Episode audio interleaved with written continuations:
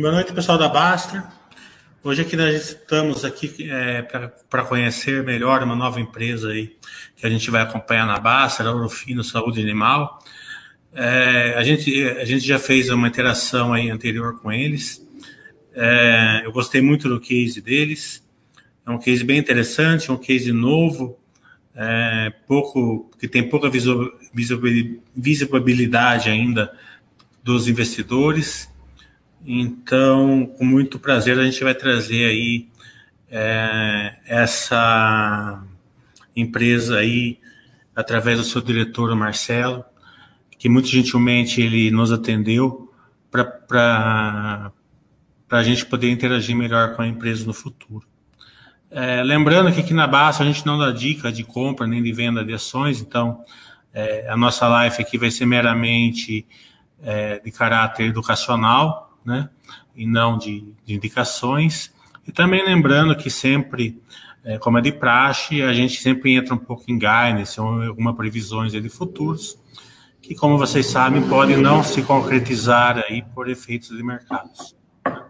Então, bom, é, também não podemos deixar de falar que o grande é, responsável por essa live foi o Walter, né, que é o nosso forense, Ed, que fez toda aí a, a, a ligação com a empresa aí inicial. Ele vai participar até porque ele é do ramo, né? Então ele vai trazer todo, todo o conhecimento dele aí com as perguntas mais técnicas.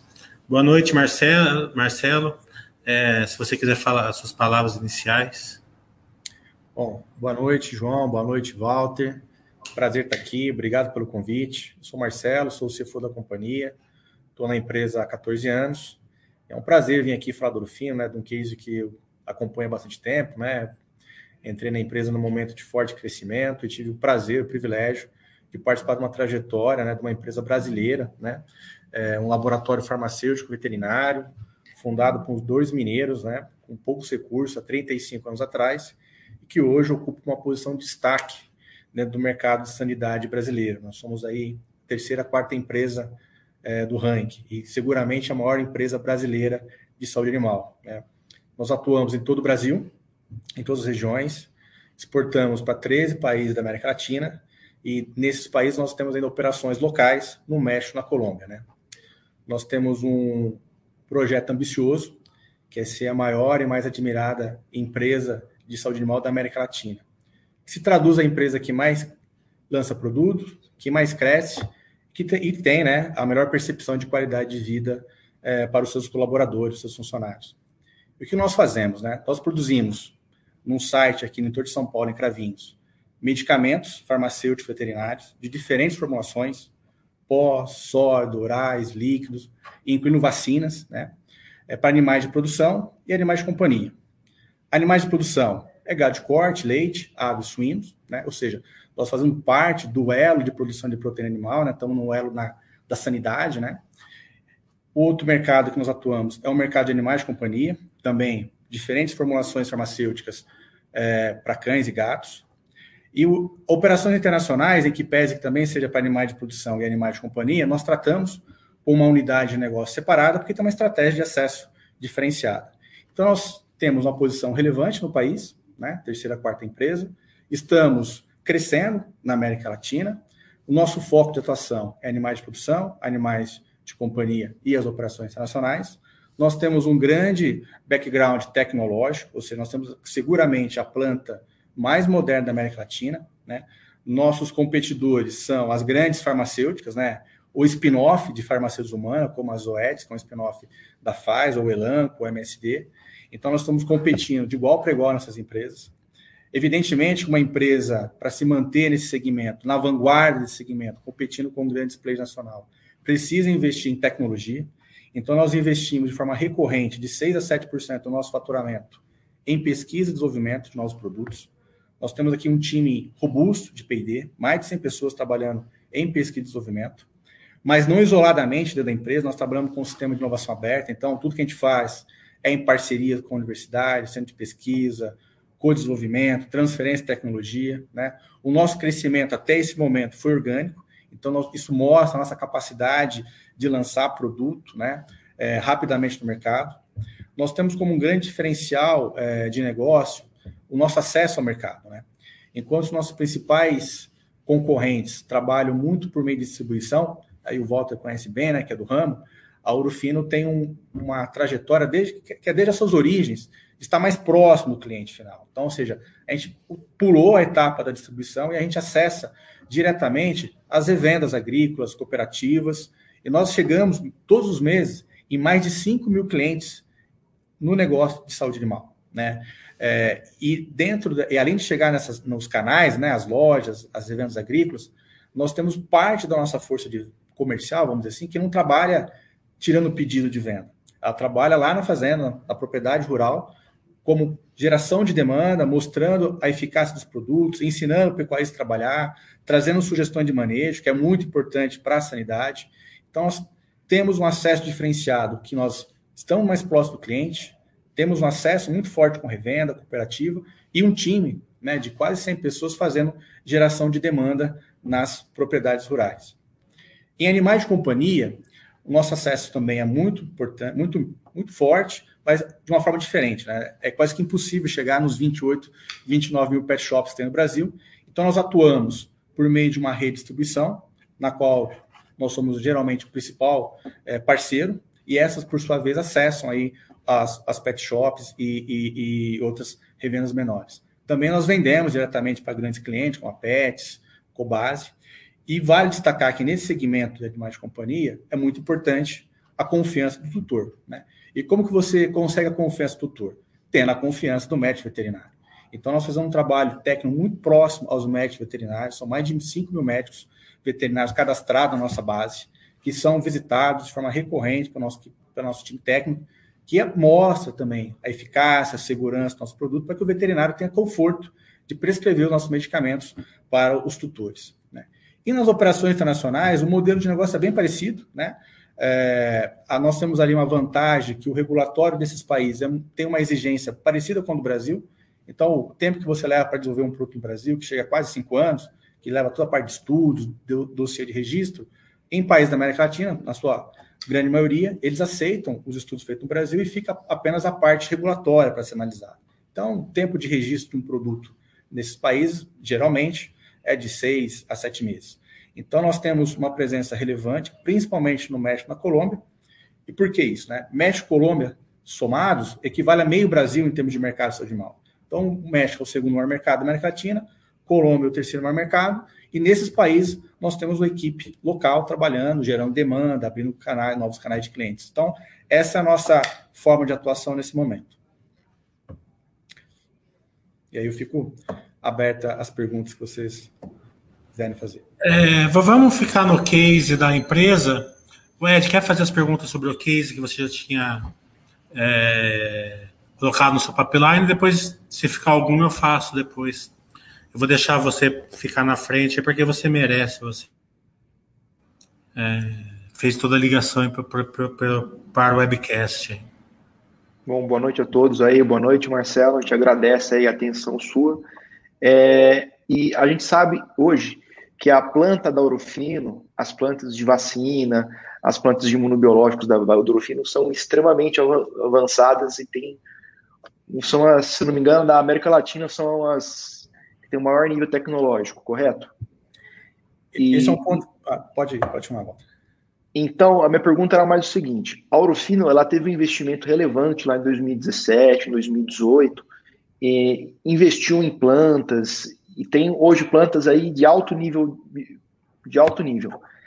Nesse, nesse caso aí, é, nós podemos esperar que nos próximos anos, a Aurofino, nos próximos cinco anos, a Aurofino, ela já tem uma planta industrial já pronta para poder atender o mercado brasileiro, ou vai ser um necessário investimento relevante em CAPEX nos próximos cinco anos, para poder atender o mercado de inseminação, mercado de vacinação, tendo em vista aí que o rebanho brasileiro hoje ele é muito pouco tecnificado.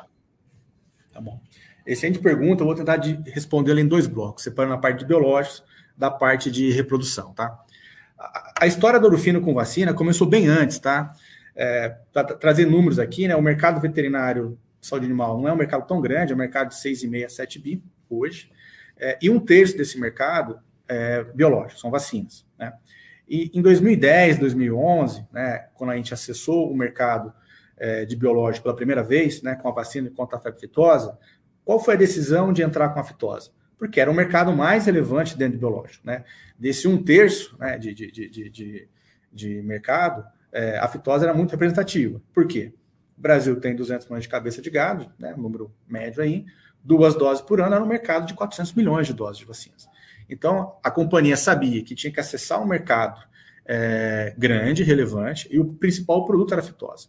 Então, nós investimos inicialmente na planta de, contra, de vacina contra a febre aftosa, é, e nós começamos a comercializar na segunda campanha de 2010. Esse foi o primeiro passo na entrada de biológicos. O segundo passo dentro do segmento biológico foi desenvolver um portfólio de vacinas que abrangesse ainda suinocultura, né, aves suínos, é, animais de produção e pets. E nós começamos a construir, é, final de 2016, 2017, uma planta nova de vacinas recombinantes, que é uma outra fábrica, que, ficou com, que foi concluída em 2018. Essa fábrica, volta, é uma fábrica muito moderna, é uma, é uma fábrica é, que produz vacinas diferentes é, rotas, né, desde que sejam recombinantes, e que nos vai permitir acessar parte do mercado que hoje ainda nós não atuamos. Nós lançamos a Fitosa em 2010, segundo a campanha, como falei, terminamos a fábrica em 2018, lançamos uma primeira vacina, fora, uma segunda vacina, né, é, fora fitosa, para circovirose suína em 2019, e tam, estamos trabalhando para lançar outras vacinas nos próximos cinco anos. Então, a fábrica de biológica está pronta. Eu não preciso ter um, um investimento adicional em CAPEX relevante para expandir meu portfólio. Eu, preciso, eu estou em fase de desenvolvimento do portfólio. Nós vamos ter lançamento nos próximos anos para um ativo que já está pronto e depreciando. Ou seja, hoje eu tenho lá no, na minha DRE, lá no, no OPEX, um custo de operação dessa fábrica que vai ser diluído à medida que eu vou lançando novos produtos. E com isso eu vou trazer uma melhora de margem bruta. A planta, agora respondendo a sua pergunta sobre o nível tecnológico das plantas. A vacina contra a febre tem um nível de segurança 4. Ou seja, você, ela você permite que você manipule vírus vivos dentro dessa planta, vírus de altíssima periculosidade, como aftosa ou como o ebola. Então, e, e, no Brasil, né, a gente viu no caso do Covid, não tem, a indústria farmacêutica humana não tem plantas NB4. É, basicamente são as empresas farmacêuticas veterinárias que têm vacina contra a febre aftosa. Então, são plantas de altíssimo nível, de altíssimo nível de biossegurança, é, que permite aí, inclusive, avaliar se é possível ou não fazer aí vacina contra o Covid, que saiu na mídia aí, provavelmente acompanharam. Então, a planta de aftosa tem um nível de segurança elevadíssimo. A planta de, de, vacina, a outra planta recombinante é jovem, a planta inaugurada é, no final de 2018, com, e que tem muita capacidade para os próximos produtos que vão ser lançados. Com isso, a gente vai diluir custo.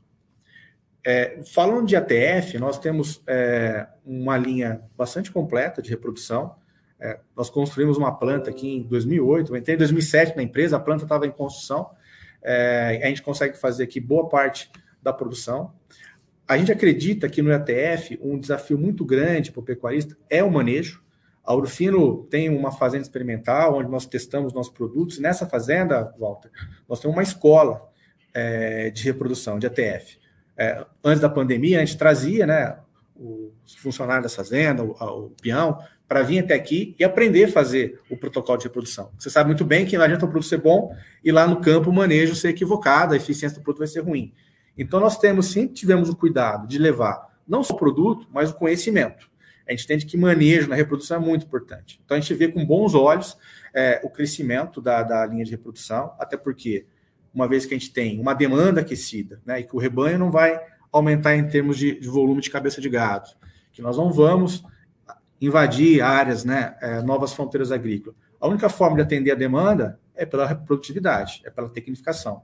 E o Brasil tem uma avenida de oportunidade em aumentar a produtividade por meio de adoção de tecnologia. Que não é só sanidade, a gente sabe que tem manejo, tem a nutrição, mas sem dúvida a sanidade é, é, é fundamental e o investimento recorrente em protocolo de reprodução mostra que o pecuarista quer aumentar a tecnificação em campo.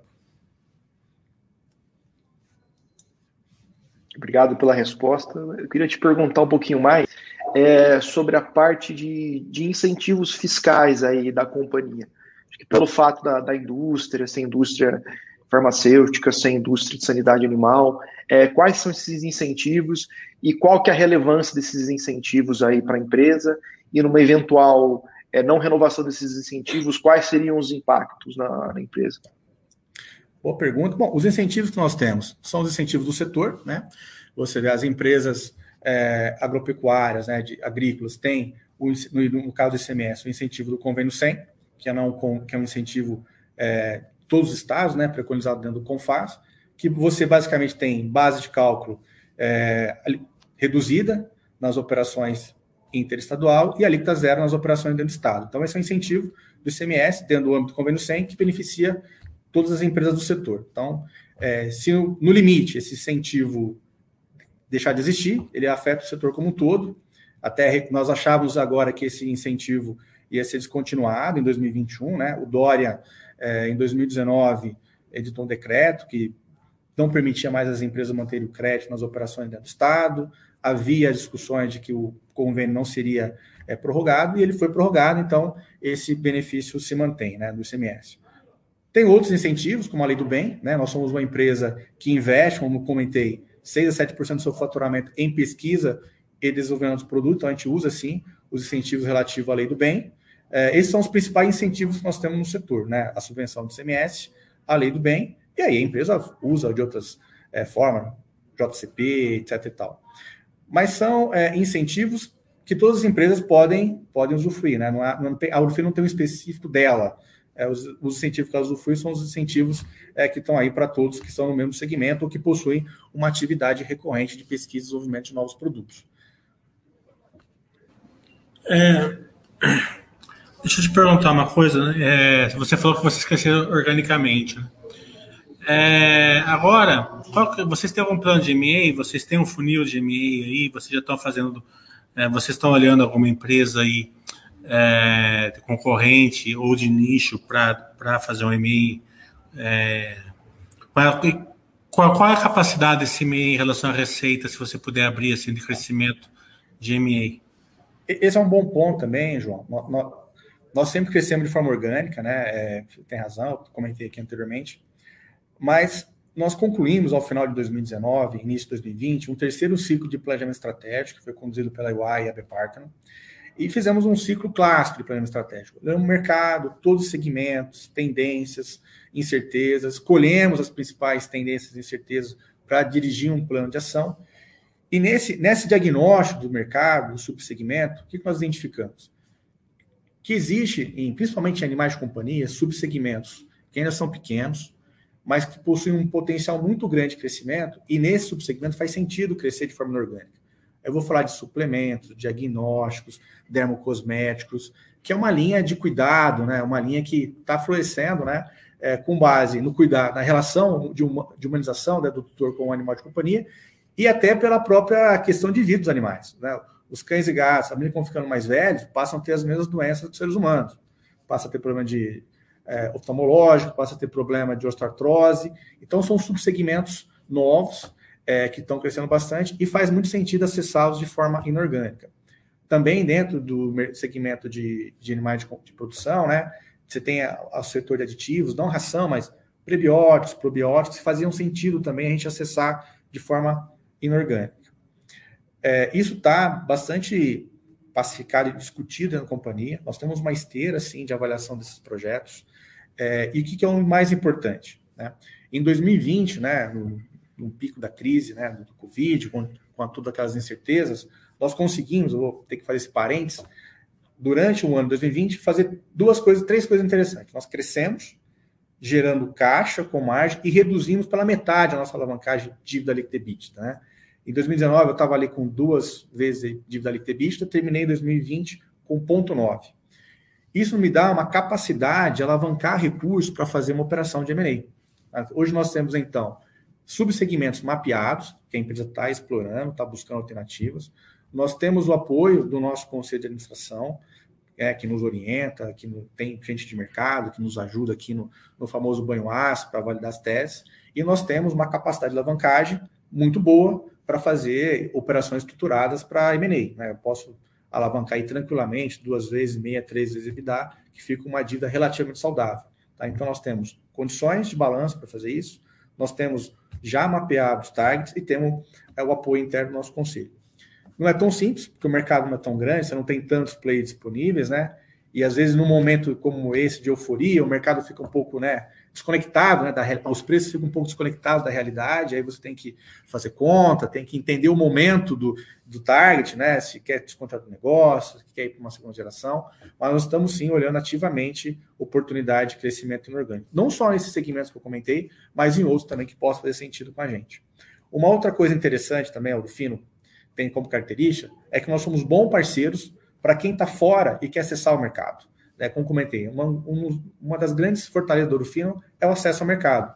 Então, nós trabalhamos também de forma proativa para trazer parceiros, para fazer distribuição né, de produtos que não concorrem com a nossa linha e traz sinergia com a equipe comercial. Então, nós somos parceiros da Christian Hansen e de outras empresas que têm produtos complementares à nossa linha que potencializa né, o acesso, a gente consegue potencializar o acesso, criar mercados para esses parceiros e, e a gente fazer uma, uma uma relação bastante próspera aí de, de parceria.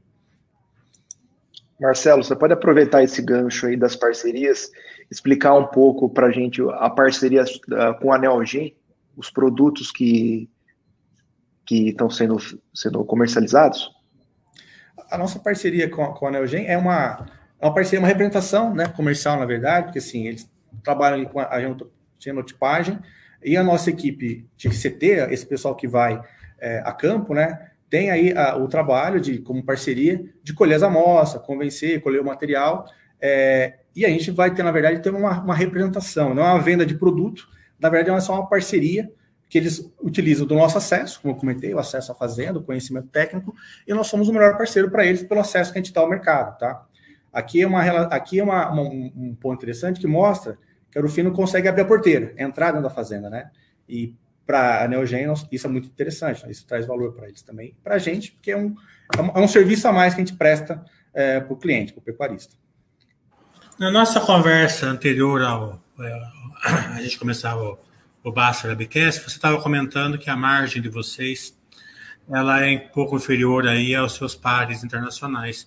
Isso é devido aí a, a, a baixa penetração ainda do PETS, ainda 10% aí da receita que vocês têm. É, esse é um, é um, grande caminho que vocês têm para melhorar aí a, a margem é, da companhia e gerar mais valor para o acionista? É, eu estava me referindo especificamente, João, às OETs, né, que tem hoje quase 50% do seu faturamento em PET. Comparando com outros players, a nossa margem não é menor, não, tá? Ela é até maior, a margem bruta. É, mas, sem dúvida, no mercado de animais de companhia, a margem bruta média é da casa de 70%, enquanto que animais de produção a margem fica ali entre 47% e 50%. Hoje, animais de companhia representa 10% do faturamento consolidado, e a gente gosta muito desse segmento, cuida muito bem dele, e à medida que a gente. O nosso foco é aumentar a participação de PET dentro do faturamento consolidado do grupo, e com isso também melhorar a rentabilidade. É, Para aumentar esse acesso, é o trabalho do time, né, de, de acesso, de visitar os veterinários, e também lançamento de novos produtos. Nós temos o nosso pipeline de desenvolvimento, vários produtos né, na linha né, para serem lançados, incluindo vacinas, né, vacinas PET. Não é um projeto de curto prazo, evidentemente, é uma complexidade para desenvolver lançar uma vacina, né? É, mas nós temos o portfólio em andamento e nós, em alguns anos, vamos ter um portfólio completo, incluindo vacinas, e assim a gente consegue acessar, aumentar a cobertura de mercado de animais de companhia também. Animais de produção é, é um mercado que a margem é um pouco menor, mas é uma margem muito boa. Né? Você fala de uma margem bruta de 47%, 50%, é, com risco baixo, né? numa venda extremamente pulverizada, é, com, a, com, com investimento e capital de giro baixo, se você olhar, né? Ah, você vê que é o nosso balanço, a gente tem uma geração de caixa muito robusta. Você consegue crescer sem ter que ficar financiando ali o giro da, do pecuarista ou, ou da revenda. Então, é uma margem excelente. E quando a gente olha para operações internacionais, as margens também são muito boas, né? Recentemente favorecida pelo câmbio, sem dúvida, mas também a gente consegue agregar valor né, nas operações de México e Colômbia. Né? Então, são produtos que são países que você consegue posicionar bem o preço dos produtos. Então, à medida que a gente cresce, né, tanto na linha, então vemos um crescimento bastante interessante em 2020 e 2021, acessa novos mercados, como biológico, que vai trazer uma diluição de custo na nova planta, a gente vai gradativamente diluindo o custo fixo e melhorando a margem bruta. Marcelo, é, aproveitando esse gancho de exportação, importação, você pode explicar um pouco melhor a relação do dólar com o seu balanço? Seus insumos são dolarizados? Quanto dos insumos são dolarizados? É, da exportação? Quanto que sua receita é em dólar? Se você tem dívida em dólar? Se o se o dólar subindo, isso pode machucar o balanço da Orofino ou não? Bom ponto, né? A gente gosta de dólar um pouco alto aqui no Orofino, tá, Walter? É, eu vou explicar o porquê. Sim, parte dos nossos insumos, parte deles são importados, principalmente os ativos, né, os produtos técnicos, são as matérias-primas. O Brasil não tem uma indústria farmacêutica é, de síntese química, né? então não é só o Urufino que compra é, de outros países, todas as empresas do setor também, inclusive as multinacionais. E onde estão esses insumos? Na China e na Índia. A gente está vendo agora o quanto esses países são representativos né, no fornecimento não só de insumos, mas de outras coisas aí é, para a humanidade, né? Devido à questão da Covid, aí, o risco de desabastecimento ou da falta de insumos. Então, nós compramos parte dos nossos princípios ativos, matérias-primas da Índia e da China, e são dolarizados. É, por outro lado, nós temos uma pauta de exportação em dólar também. Então, hoje, nós temos aí uma balança equilibrada. A minha exportação hoje é o meu hedge natural. Né, e isso tem sido positivo. Pode ser que em alguns momentos você veja uma pressão no mercado interno é, e o mercado externo diretamente favorecido. Né? É, pela, porque você vende em dólar nesses países. É, mas no fim do dia, a nossa operação, o equilíbrio entre compras em dólar e vendas em dólar é favorável para venda em dólar. E, e, outro ponto importante, né? Olhando a matriz de custo da Urufino com os nossos concorrentes, principalmente as multinacionais, a matriz de custo dele é mais dolarizada que a nossa. Porque muitas das empresas, do, dos produtos que eles vendem no Brasil, vêm importados. Né? Então, a hora que tem que devolver você precisa de mais reais para pagar o produto em dólar. O custo dele, o PD dele é em dólar, o custo da mão de obra dele é em dólar, e o nosso parte dos nossos custos são em reais. Então a gente entende que a nossa matriz de custo ainda é menos dolarizada que o dos nossos concorrentes. É, então a gente tem assim, um, esse equilíbrio. E não obstante né, a questão do dólar ser favorável, a gente não descuida das margens do mercado interno. Então, por exemplo, a gente acabou de fazer o orçamento de 2021 e nós já sinalizamos ali para a comercial, olha, nós temos que repassar X milhões em preço para compensar a, a, alta do custo dos insumos em dólar na operação interna. E nós já fizemos a virada da tabela de preço agora em fevereiro desse ano. Então, seja, todo ano a gente reajusta a tabela de preço para repassar custos, inclusive custos né, atrelados ao dólar. Tá? Então, existe a exportação que favorece e existe internamente a política de repasse de preço. Tá? E a gente está no mercado posicionados como forma prima. Né? O, o produto fino, né? Se é nosso cliente, pelo que você me contou, ele não é mais barato que, que os concorrentes. Nós estamos ali para e passo com as grandes multinacionais, porque nós temos uma qualidade que nos permite se posicionar dessa forma. É, inclusive, vocês vendem, é, produzem para o concorrente também, né? Fiquei sabendo, né? É um bom ponto, assim, e, e foi bom você trazer isso, né? Porque, assim, quando eu falo que nós temos seguramente uma das melhores plantas da América Latina, nós, é com propriedade que a gente fala. Nós produzimos aqui sob encomenda de terceiros, para a Zoetis, para a Elanco, para a MSD, né, que são empresas que têm um compliance de qualidade global. Né, não estariam produzindo aqui se não confiassem na qualidade e no, no, processo, né, no sistema de qualidade do fino. Nós temos aqui uma empresa, a gente adora trazer cliente aqui né, para conhecer, para visitar, é, de alto nível, de alto padrão, sem dúvida. Voltando um pouquinho no balanço, só que você estava comentando do dólar, só para deixar bem claro, o hedge natural de vocês é em cima da receita, né? Vocês não têm dívida em dólar. Né? As nossas dívidas não temos dívida em dólar, no máximo a operação swapada em reais. E a gente faz o swap das transações. Tá? Voltando ao case de vocês, achei bem interessante também que você estava comentando ali no nosso briefing ali sobre a, a mudança de, de, gerar valor para o pecuarista. Né? Antigamente era em cima da carcaça do boi e hoje é em cima do, do alqueire. Né? Achei bem interessante essa mudança de, de geração de valor. Sim, a, é, a gente, né, nós sempre batemos na, na tecla que o drive do mercado de mais produção é a adoção de tecnologia. Né? E quando a gente olha 20, 10, 15, 20 anos para frente, o que, que a gente tem de consenso? Que a demanda por alimentos vai aumentar, a proteína faz parte disso, principalmente nos países asiáticos, e o Brasil se posiciona como um player favorável, favorecido né, pelas condições de terra, de mão de obra, de água.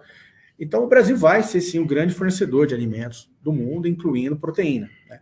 Só que para competir com a agricultura, o pecuarista vai ter que aumentar a sua produtividade. E aí vai precisar de adoção de tecnologia.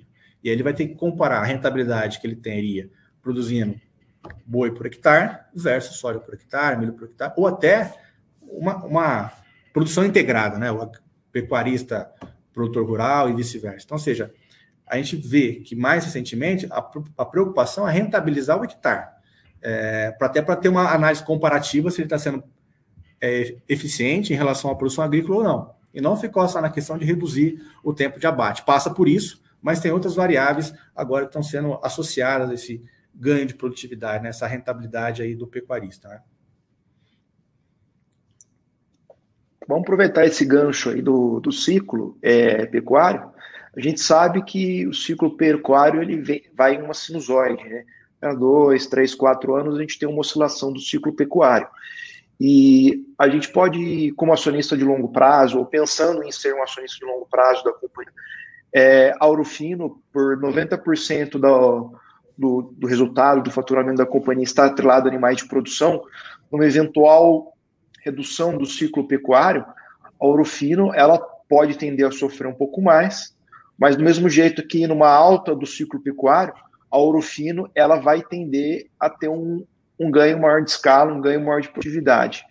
É, além disso, tem o segmento PETS, que ele está crescendo, que eu imagino que seja uma maneira de, de mitigar essa, essa oscilação de, de receita, essa oscilação de, de resultado. Que mais que o Orofino tem feito para poder mitigar essa oscilação? E como que é o como que é o acionista ou prezado, o pessoa que quer ser acionista pode esperar os resultados da companhia no longo prazo com relação do ciclo pecuário? Tá. Uma boa pergunta, Walter. E a gente aqui na Urfino tem uma visão um pouco diferente, tá? Apesar de a gente estar dentro do, do da, da cadeia de proteína animal na sanidade, a gente não correlaciona os nossos resultados com arroba, o ciclo pecuário, ou a gente sai um pouco da questão da commodity, como os frigoríficos, né? E o que é o principal ponto? Se você olhar na matriz de custo pecuarista, o que, que pesa mais? Manejo, nutrição. O medicamento, você conhece bem, representa de 3 a 4% do custo pecuarista. Então, assim, não faz sentido deixar, desinvestir em sanidade por algo que representa tão pouco na matriz de custo. A perda é muito maior. E se você olhar a evolução de, de resultado na empresa nos últimos anos, você ver que não tem correlação é, com o ciclo da pecuária. Cara, é 3 a 4% do custo pecuarista. Representa nada, versus a grande perda que ele pode ter uma vaca que fica no período seco mais do que precisa, ou tem uma inflamação que não resolve, ou um boi que não ganha peso. Então, ou seja, o medicamento ele tá, não está associado a esse ciclo, tá? Evidentemente que um movimento de alta, que não estou vendo agora, né? Reposição de rebanho, precisando de repor pasto, né? Bezerra pasto, tá, bateu quase tudo. Você vê o protocolo, a ensinação artificial, crescendo muito rápido, mas eu vejo ela não como associada a um ciclo de curto prazo, eu vejo ela associada a uma consciência que é importante investir em, em tecnificação, para rentabilizar o hectare, senão você vai ficar pouco competitivo. Então a gente, não, a gente não associa aqui ao ciclo da pecuária, a venda de medicamentos. Animais de companhia é um movimento totalmente diferente, como eu falei, poxa, é a humanização dos pets. O Brasil se tornou, ano passado, o segundo maior mercado de, de, de animais de companhia do mundo, passou o Reino Unido e olhando volume, se você olhar preço médio, né, o quanto o americano gasta é, com o animal de companhia comparado com o brasileiro, você deve ter muito espaço para aumentar o ticket médio. Esse sim é um mercado que muitas vezes é mais afetado pela questão econômica, né, causa do desemprego. Mas o que aconteceu na pandemia? Surpreendente, aumentou muito o número de animais domiciliados, né, os pets em casa. Né? Acho que as pessoas estavam ali em casa e viram que precisava ter um escritório maior, comprar bicicleta ou ter um animal de companhia é, para não ficar sozinho. Né? Eu vou dar um depoimento. Né? Eu tenho uma filha de 7 anos que tá, ia para a escola, fazia balé, natação, tinha uma vida ativa e de repente se vê em casa com a mãe o dia inteiro. Primeiras três semanas, nossa, que, né? que legal, tô com a minha mãe, né? E depois é, começou a pedir um cachorrinho. E a gente né, tem a, a Summer, um Golden de 11 meses, quase 40 quilos, que faz uma bagunça lá em casa, mas sim. Eu, foi o que eu estava comentando, poxa, você vê a sua filha abraçar o cachorro, querer dormir o cachorro, você vai negligenciar a sanidade? Você vai negligenciar o medicamento? Não, você trata igual filho. É, evidentemente que existe renda, de renda, não é assim para a maioria ainda a regra da população, mas é a tendência, a tendência da humanização dos pets. Né? Então, que é um caminho sem volta que está muito associado à própria estrutura da sociedade. Casais que demoram mais tempo para ter filho, ou escolhem não ter filhos, ou que envelhecem e acabam tendo um animal de companhia, né? O, o companheiro. Então, essa é uma tendência que a gente vê que vai crescer muito pela humanização, com expectativa de crescimento por volume e também por ticket médio. E os animais ficando mais velhos, como eu comentei, abre espaço para novos nichos de mercado, que até, de doença que até então não existia, né? O cachorro agora vive muito mais tempo. Então, assim, a gente entende que são mercados de bons drives, e animais de produção, o drive é a tecnificação e a tendência de consumo da população de longo prazo, aí tem que investir em tecnificação para se manter competitivo, e animais de companhia é a humanização dos pets. E olhando né, também, volta para o futuro, é investir em medicamentos que atendam à demanda do cliente. O cliente agora está mais exigente. Né? É, o que, que, o mercado quer? Produtos com menos resíduos, é, produtos menos menor período de carência, é, produtos que tragam prevenção versus tratamento, a importância de biológico. A gente vê biológico como um projeto transformador da empresa. É um projeto longo prazo, pela complexidade de se fazer vacina, mas é um projeto transformador, porque você está na linha de prevenção versus tratamento. E esse é o futuro que a gente olha tanto para o mercado de animais de produção, como para animais de companhia também. Como é que é a relação que vocês têm com os veterinários que visitam as, as fazendas e são seus representantes, né? Eles funcionam é, como, como funcionários ou, ou eles representantes comerciais? Como que isso pesa aí dentro o, da estrutura da empresa? O, o, nossa, da nossa força de vendas, né, João, cerca de animais de produção, né, cerca de 200 pessoas, que, é, metade é, que a gente chama de consultor técnico, que é o cara que ele não tira pedido. Trabalho dele é visitar as fazendas. Nós visitamos cerca de 13 mil fazendas. É, e sabemos que o número é muito maior, né? Evidente tem uma conta ali de custo-benefício, mas nós visitamos 13 mil fazendas e o trabalho dessa, dessa turma é gerar demanda no campo. Né? Então, são todos funcionários da companhia. Tá? Temos ainda uma parcela de representantes comerciais, que é o pessoal que tira pedido, mas hoje é a menor parcela dentro da, da companhia. Tá? Então, são trabalhos, são jornadas complementares, ou seja, é um excelente acesso ao canal, que é a loja, e um trabalho forte de geração de demanda no campo, para que o pecuarista vá até a loja e peça nosso produto. E quando ele for até a loja, a loja gosta da gente. A gente tem um excelente relacionamento com ela também. Falando de loja aqui, mas tem cooperativa, alguns distribuidores, tá? A gente está bem enraizado nesse processo.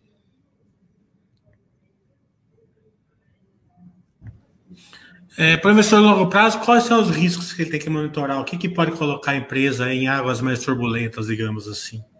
É, alguma, tem alguma regulamentação no Congresso que pode é, vir aí no curto e médio prazo? É, é um, um, problema estrutural, digamos assim, um El Nino, é, um dólar muito baixo, o que, que pode acontecer com a empresa aí que precisa de uma atenção maior do acionista de longo prazo? Bom, é, o que a gente pode trazer de conforto para ações de longo prazo? Que a demanda de alimentos vai continuar, que o Brasil é um play favorecido e nós somos uma boa opção é, dentro desse Brasil em relação à capacidade de desenvolver produtos é, veterinários. Agora, riscos existe. Nós estamos no mercado, João, regulado. O que é bom para a gente.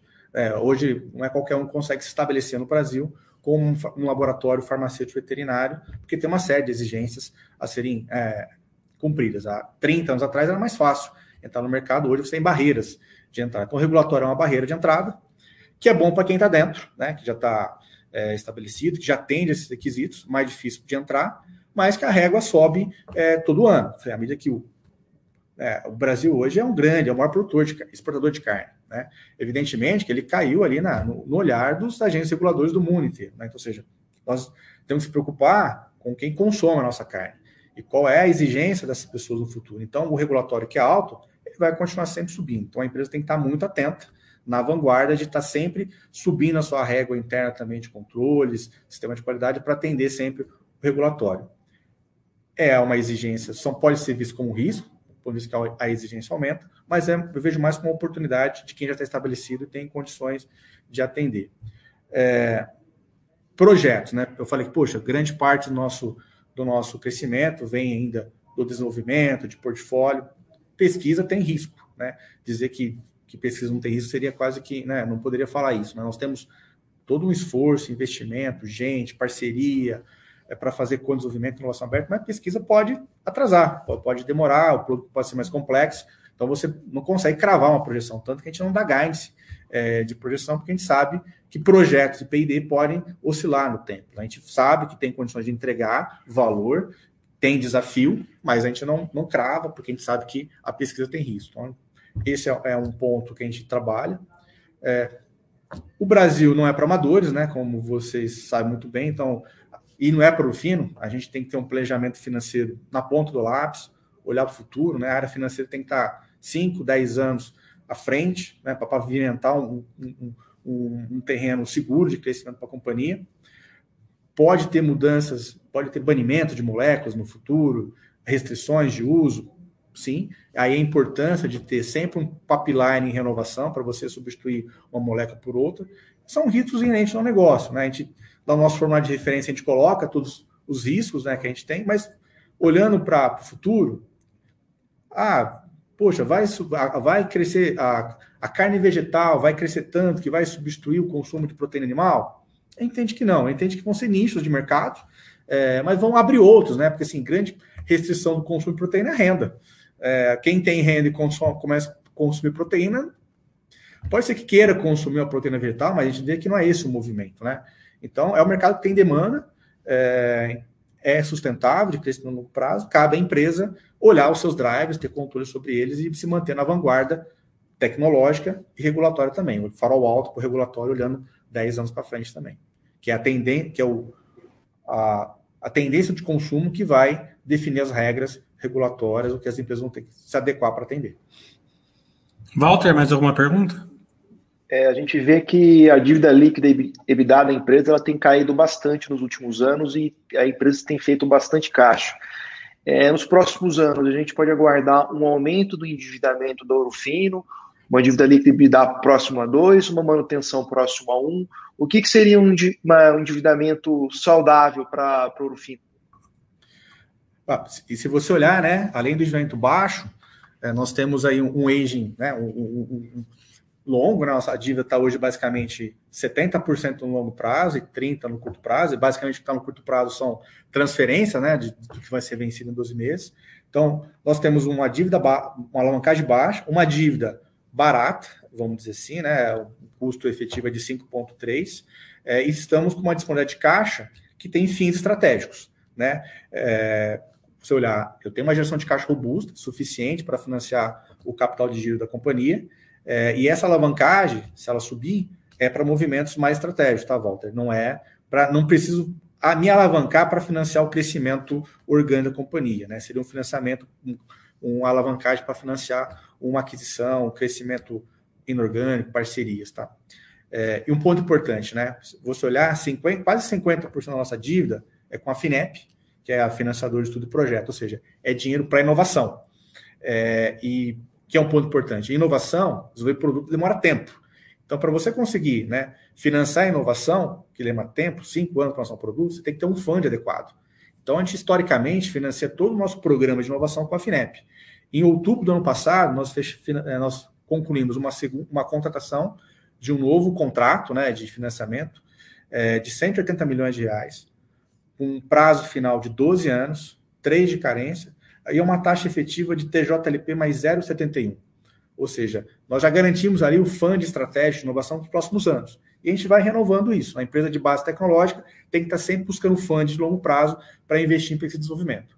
Os outros 50% foram é, recursos que nós tomamos na crise, principalmente lá no primeiro trimestre de 2020. Nós fizemos um colchão de liquidez ali, naquele momento era importante trazer segurança para a operação. E logo na sequência nós renegociamos a dívida, né? Oito meses antes do vencimento, renegociei, e hoje tem uma parcela que está lá no longo prazo de capa de giro com uma duration de dois anos e meio, quase três anos, tá? Então, muito confortáveis financeiramente, capitalizados, e o recurso está ali é para uma ação mais estratégica.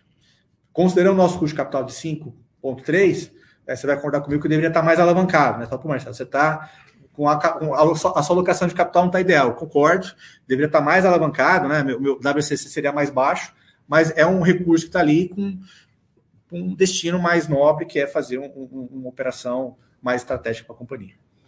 Até essa pergunta do Ed é boa, é a pergunta que a gente sempre faz para as empresas.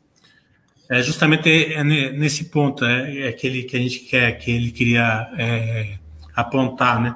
É, aonde que a estrutura capital geraria mais valor para o acionista? Como vocês pagam o JCP, né?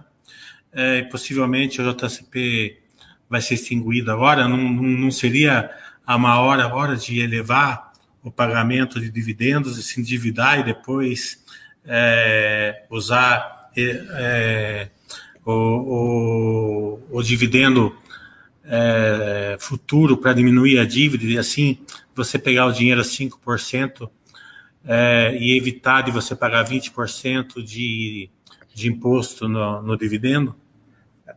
São questões importantes, João, né? Mas e aí eu acho assim, né? Tem a questão do Brasil, né? Tem a, a finanças, literatura, né? Clássica, né? Que a gente aprende lá da Mudara na faculdade, né? Livros que tiveram origem no mercado americano, onde a economia é quase perfeita, né? É, e aí você usa o beta com muita tranquilidade. Mas quando você vem para o Brasil, né? Que um ponto histórico. Os investidores, os ações do Orfino, eles sempre acreditaram muito no negócio. Então, historicamente, a distribuição de dividendos segue um mínimo obrigatório de 25%. É, e aí, isso mostra um pouco porque a empresa é robusta. Né? Tem, tem empresa pobre de acionista rico, né? muitas vezes, e tem empresa rica de acionista pobre. No caso aqui, não é o acionista pobre, mas, sim, mas é acionista que acredita no negócio né? e reinveste 75% na operação. Então, por isso que isso explica um pouco a trajetória de sucesso da empresa. A questão de distribuir agora, para alavancar depois, cara, é, é possível, mas você faria isso, né? Vamos pensar assim, num cenário de incerteza de uma reforma tributária, num cenário de incerteza política, onde as taxas de juros oscilam, né? Alguns bips para cima e para baixo todos os dias, é, não é uma manobra que a empresa vai, nesse momento, fazer. Né? A gente sempre faz aqui de forma muito pensada, né? Falei, eu tomei 100 milhões de dívidas no começo da crise, depois já sabia que no segundo momento tinha que renegociar isso, alongar, e concluir o alongamento oito meses antes do vencimento é, distribuir aí um valor absurdo de caixa, acreditando numa reforma, como eu vou alavancar mais barato na frente, é, não é o, o, caminho que a gente vai fazer agora. Está sempre monitorando, olhando para frente, mas com uma certa, um certo ceticismo né, em relação às condições do país. Né? Eu não faria. Eu só provoquei você, só porque é bom, é bom, a gente ter uma ideia disso, justamente para o investidor saber onde está colocando a pé. Né? Você, você falou brilhantemente que o risco do Brasil é muito grande para se fazer isso. Faz sentido nos Estados Unidos, aqui não faz sentido. Mas eu acredito que vai ter algumas empresas fazendo esse movimento. Né? Então é por isso que eu gosto de fazer essa pergunta agora, justamente para ver qual é a ideia da empresa. E você e depois ah, perceber que a empresa é bem centrada. É, é uma empresa bem centrada e bem é, gerida, né? Acho que é o nosso papel, né? Acho que a gente tem hoje um, um desafio grande, uma grande oportunidade, né? De fazer parte de um, de um do agronegócio, né, de, um, de uma alavanca que, que funciona, né, e, e, ter pessoas que acreditam, né, e que buscam a cada dia melhorar sempre, né. Então, assim, nós passamos pela crise, não fizemos demissões, não reduzimos salários, pelo contrário, 2020 foi o melhor ano da história do Rufino. Nós pagamos bônus adicionais para os nossos funcionários. Nós pagamos aqui o, o 14º, 15º, porque todo mundo se uniu é, em benefício do negócio. Né? A gente sabia que naquele momento não tinha uma dicotomia, cuidar de pessoas da empresa. Tinha que cuidar das duas coisas ao mesmo tempo. Então, nós cuidamos da saúde financeira da empresa, cuidamos dos colaboradores, fomos para o home office rapidamente para quem podia. Quem ficou na operação aqui na indústria, qualidade, PD, a empresa fez todo o trabalho para manter um clima de segurança. Então, seja, nós não paramos nem um dia de trabalhar. Né? O setor foi considerado essencial é, e nós saímos muito bem. Né? Falei, nós combinamos consigo 2020 quase aquelas combinações impossíveis dos aços, né? Crescer, gerando caixa e reduzindo dívida no ano de crise, né? E começamos 2021 muito bem, mercado aquecido, tem os seus desafios, como o Walter comentou na nossa conversa, poxa, grão está tá subindo o preço de grão, quem comprou milho lá atrás está um pouco mais tranquilo, mas os preços altos ainda são positivos, né? Quem tem bezerro no passo está feliz, então assim, a gente acredita que esse movimento vai é, continuar de um mercado positivo e a empresa tem que se diferenciar. Então, é investir, olhar para o futuro, investir em inovação, ter uma gestão financeira, não vou dizer conservadora, mas uh, customizada para o nosso cenário. É, e dentro de casa, investir sempre em melhoria contínua. Então, programa de linha, eficiência é, operacional, para poder fazer mais com menos, né? Manter a cadeia de valor ali bem customizada. É, vamos abrir um pouquinho para o pessoal da Basta. A gente tem uma audiência bem grande já. Esse número que você está vendo é só, é só do pessoal que está entrando pelo app. A gente tem o pessoal que está entrando pelo YouTube, tá? o pessoal que está entrando pelos podcasts. Né? Então a gente já tem bastante pergunta aqui para dar tempo de satisfazer a, o pessoal aqui também. É, o Sadão está perguntando o que vocês vão fazer quando acabar a fitosa daqui dois anos, a exigência de vacinação? Não sei se vai, se vai acabar a fitosa. Tem, tem esse, essa Bom, questão de acabar com a fitosa? A gente sabe que tem um plano de erradicação da, da vacina, já era para ser erradicado, inclusive, né? Ele vai se estendendo né, ao longo dos anos. É, a empresa, eu particularmente, vou dar opinião na pessoa física aqui, não acho que vai erradicar tão rápido assim, né? Se você pensar, né, um país que tem uma economia extremamente alavancada na exportação, e a pecuária como um dos principais itens de pauta, né? Você de um dia para o outro erradicar essa vacina, considerando que as barreiras sanitárias do país, né? Olha só ver com quem a gente faz fronteiras, né? É, não são 100% seguras, que às vezes muitas vezes falta recurso do próprio Ministério de Fiscalização. Eu acho que essa decisão radical ainda vai ser pensada, mas a empresa está sim olhando, né? Sempre está olhando para frente. A alternativa de fazer outros produtos dentro de uma fábrica biosegura nível 4, é, que tem possibilidade de fazer outras vacinas, inclusive, tá? De nível de biossegurança altíssimo, tá? Então, assim, com certeza a gente vai dar um destino econômico para essa planta, é porque se, se, tem uma coisa, né? Vamos falar que coisa boa, porque não dá a dizer que é bom, mas o que, que mostrou a crise do Covid? Que falta no país e no mundo capacidade instalada para produzir vacina. A ponto de você olhar que apenas as indústrias farmacêuticas veterinárias possuem plantas com nível de segurança nível 4 que nem humana tem. Então, ou seja, com certeza a gente está, tem uma área de novos negócios ativa que olha o mundo inteiro buscando alternativas, mas eu particularmente acho que a questão da erradicação da fitose ainda vai ter muita discussão sobre o tema. É, depende muito de fatores de política externa. É, alguns governos eles podem é, obrigar o Brasil a, a manter o maior nível de sanidade. Então, é, são aspectos aí mais nebulosos ainda da gente, a gente cogitar agora. Não. Ele está perguntando aqui se você já tem vacina contra tristeza parasitária. Não, ainda não temos. Mas eu vou, vou endereçar isso para o time de PD. Tá bom. O Tulião está tá perguntando quantos produtos ouro fino tem nos países da América Latina, já que por aqui é por volta de 100 produtos. Na América Latina, assim, se eu falar a quantidade de produtos registrados em todos os países, dar um número muito grande, né? Basicamente são os mesmos produtos que a gente tem aqui, né? É, boa parte dos mesmos produtos. É, e a gente está investindo muito que nem ampliar o portfólio, né? Uma vez que nós já temos operações locais, uma estratégia definida, nosso passo agora é registrar produtos né, de forma maciça nesse país, lembrando que lá o tempo de registro é mais rápido, seis, sete meses, porque os estudos clínicos que o Brasil exige, né, que demora mais tempo para o produto ficar pronto, né, que é os três a cinco anos, lá é, os órgãos reguladores aceitam ah, o requerimento brasileiro e aí o registro acaba sendo mais rápido. Então, nós vamos registrar sim, eu não tenho de cabeça, mas eu falaria aí que passaria de mais de 200, 250 apresentações, né? Mas de, não são produtos diferentes, são produtos que tem no Brasil que cada país acaba tendo um registro diferente também. Ele está tá perguntando aqui também, quando os resultados da parceria com a Azan, é, farmacêutica na Coreia, começam a aparecer? Já tem algum produto no ramo de medicina diagnóstica para animais e companhia? Uh, vai aparecer em breve, tá? A gente, não, como eu falei, a gente não dá guidance, né? não, não, traz esses elementos, mas assim, a gente está trabalhando para ter parcerias, não só com essa, mas outras, é, e a gente espera em breve aí, trazer bons resultados aí, comunicar isso para o mercado de forma bem transparente aí no, no próximo código de resultados, mas não consigo precisar a data agora.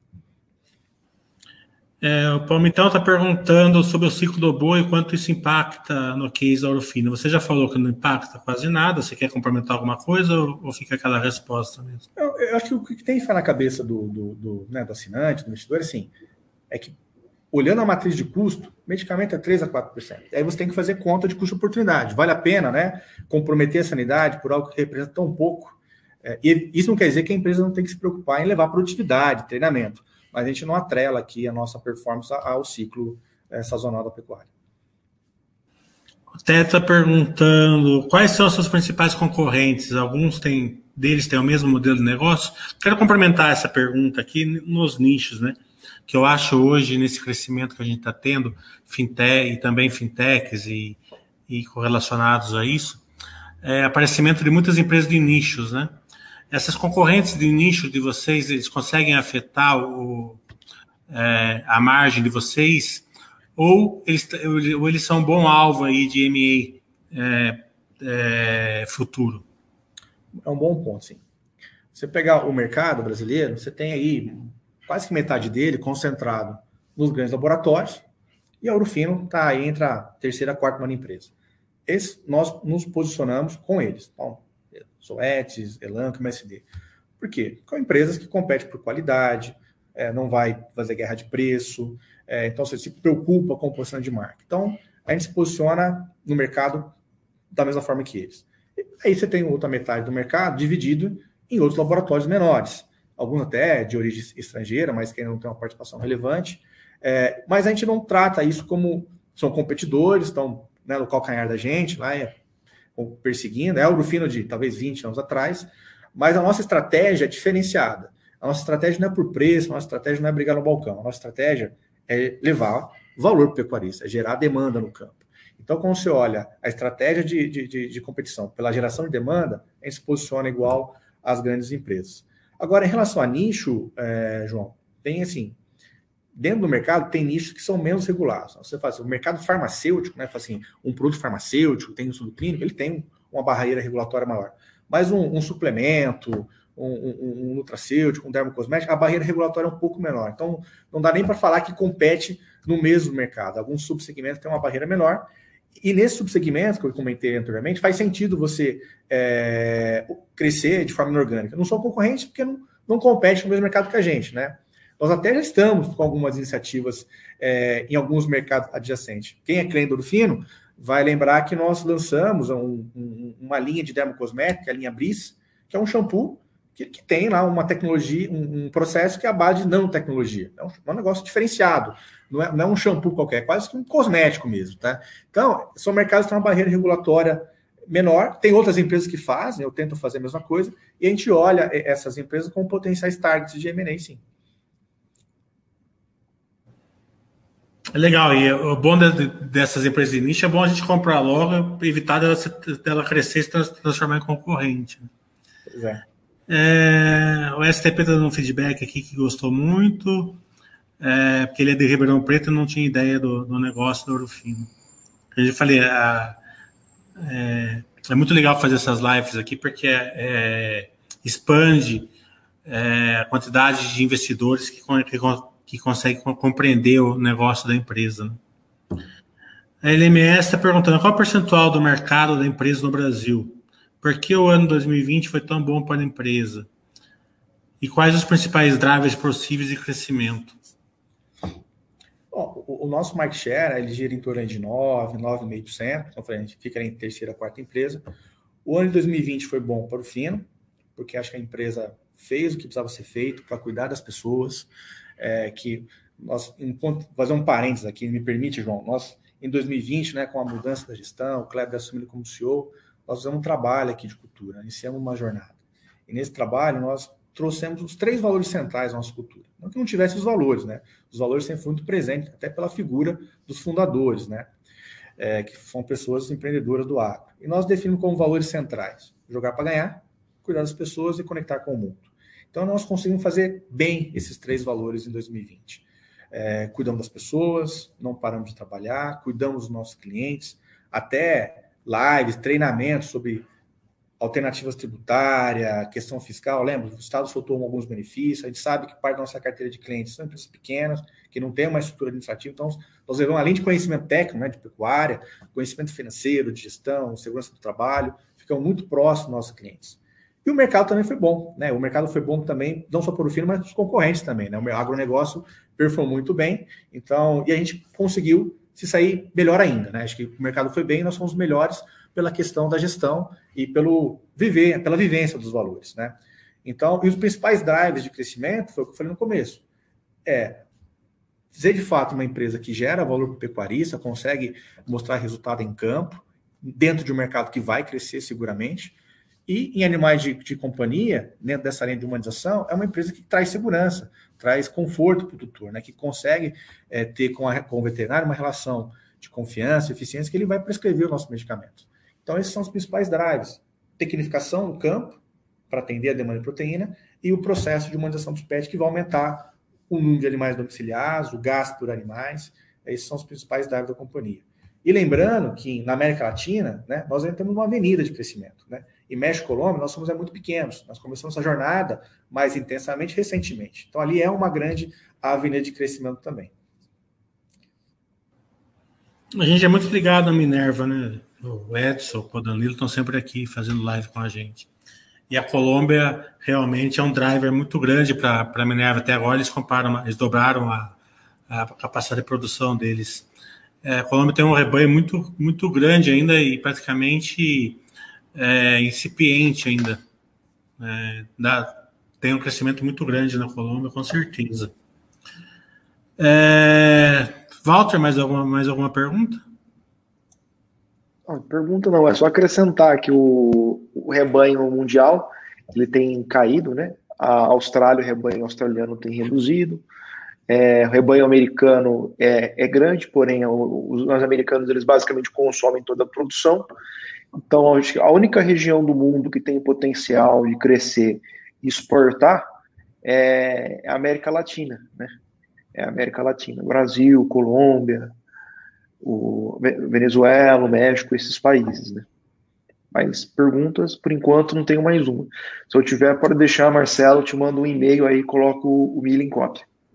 Perfeito. É, é, essa, esse pensamento é muito interessante até, mas é em relação ao que o Marcelo estava falando, o ganho de produtividade aqui na América do Sul, como a gente tem terra, tem clima, tem mão de obra, ele ainda é, acredito eu que tem, uma, que tem um caminho muito grande e a Orfino acho que vai liderar aí, pelo menos uma boa parte desse ganho de produtividade, não é, Marcelo? Sem dúvida. A gente está trabalhando aqui arduamente para isso. É, a gente sabe da responsabilidade, a gente sabe é, da nossa missão, que não é pequena, mas tem aí bons drivers né, e uma atuação. Nós temos capacidade de produzir, planta nova, estrutura de PD, acesso ao mercado diferenciado, então, vamos crescer é, no, na América Latina, México, Colômbia. É, pets, o trabalho que, o, que a nosso time de pet faz é, é, fantástico. Se alguém tiver, quiser, se vocês quiserem entender um pouco mais esse mercado, pode trazer um dia aqui a Verônica, que é a diretora da BU, né, de animais de companhia. Então, assim, é um time que trabalha com brilho nos olhos e a gente sempre configura como uma das empresas que mais confiança tem com veterinário. Então, assim, é, a gente vai liderar sim esse movimento é, como empresa brasileira, com orgulho que nós temos, né, de, de, ajudar o Brasil. E é fácil falar o que a gente gosta, né? A gente pode falar aqui por horas aqui do Orofino.